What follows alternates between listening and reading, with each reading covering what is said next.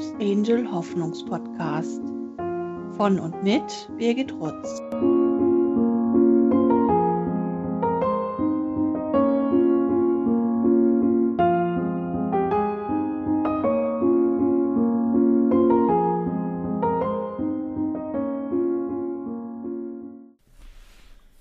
Es sind nun schon ein paar Tage des neuen Jahres ins Land gezogen. Für viele ist der Jahreswechsel immer eine ambivalente Angelegenheit. Besonders in der Trauer sind Jahreswechsel eine Herausforderung. Auf der einen Seite hat man die Hoffnung, dass im neuen Jahr alles besser und leichter wird. Auf der anderen Seite hat man Sorge, dass man sein verstorbenes Kind im alten Jahr zurücklässt. Allein als Datum des Geburtstages ein vergangenes Jahr nennen zu müssen, macht viele hilflos und vergrößert die Sorge, dass die Kinder vergessen werden könnten.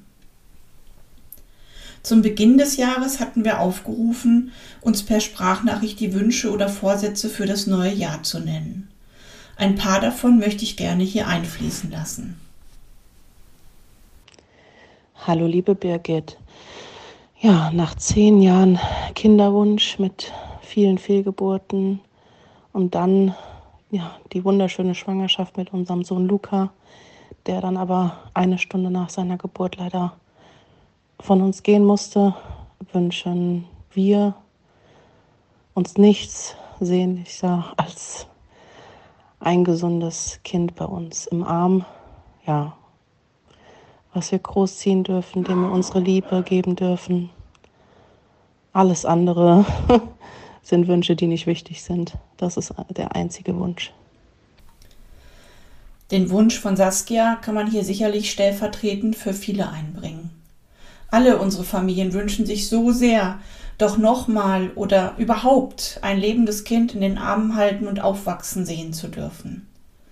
Ich kann aus ehrlichem Herzen sagen, dass wir mit dem ganzen Team den Familien genau das wünschen. Aber wir wissen auch aus unserer langjährigen Erfahrung, dass nicht allen dieser Wunsch erfüllt werden wird. Zum Glück wissen wir das nicht schon vorher. Es gibt den schönen Satz, wenn die Welt sagt, gib auf, kommt die Hoffnung und flüstert leise, probier es nochmal. Für mich liegt hier das Augenmerk auf dem leise. Nicht mit aller Macht und ganz viel Druck es immer wieder probieren, sondern gut für sich sorgen, in körperlicher und seelischer Hinsicht. Oft frage ich die Eltern, wenn der Wunsch so groß ist, wie der Platz denn aussieht, wo das Kind hinkommen würde. Wäre es da schon aufgeräumt und bereitet oder herrscht eigentlich noch großes Chaos und wir können noch gar nicht richtig für uns selbst sorgen? Dann ist der Weg vielleicht erst einmal gut für sich selbst zu sorgen und das Leben wieder zu spüren. Fürs neue Jahr wünsche ich mir viel Kraft und Ruhe, um eine bestmögliche Begleitung aller Familien im Kreissaal zu ermöglichen. Ramona ist Hebamme mit Leib und Seele und die betroffenen Familien liegen ihr sehr am Herzen. Es hat mich besonders berührt, dass sie mir diese Nachricht geschickt hat. Liebe Ramona, ich wünsche dir genau diese Stärke und Ruhe für die Begleitung der Familien, aber auch um für dich selbst gut sorgen zu können.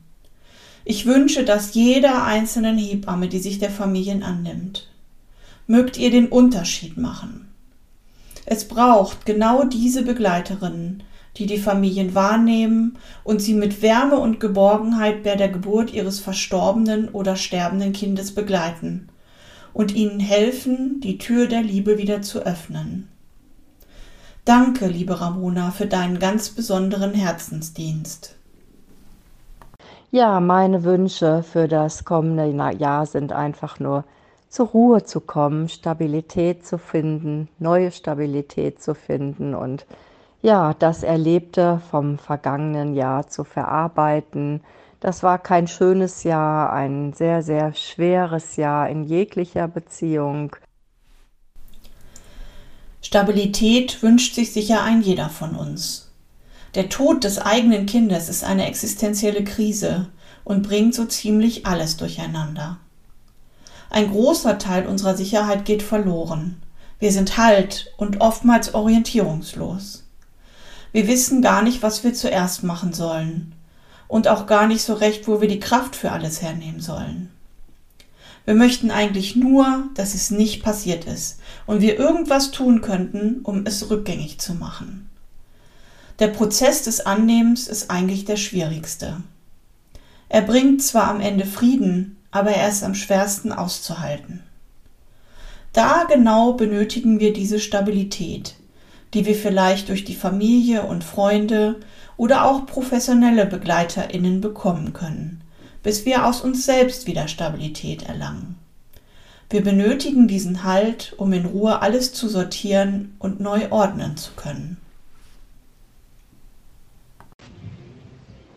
Mein Wunsch für 2024 ist, dass ich es schaffe, die schönen Dinge des letzten Jahres in Erinnerung zu rufen, den Schmerz zuzulassen und gleichzeitig die positiven Erlebnisse in den Vordergrund stellen kann.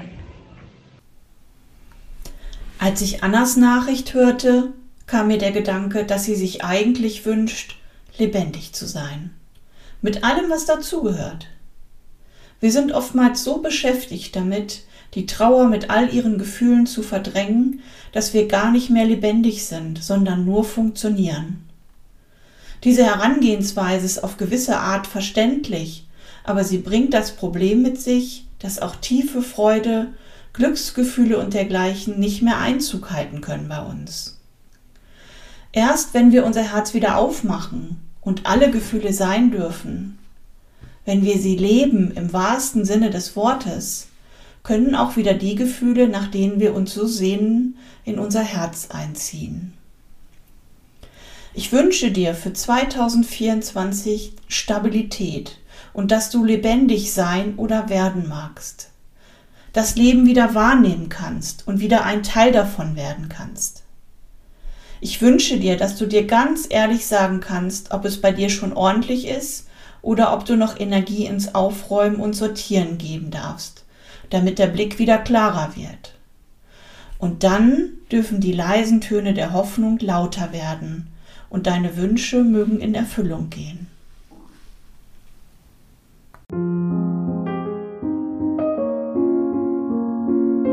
Ich danke dir fürs Zuhören. Wenn dir der Podcast gefallen hat, empfehle ihn doch gerne weiter. Wenn du selbst einmal Gast sein oder jemanden vorschlagen möchtest, melde dich gerne bei uns. Weitere Infos findest du unter www.hopesangel.com. Hopes Angel. Wir geben Familien Hoffnung.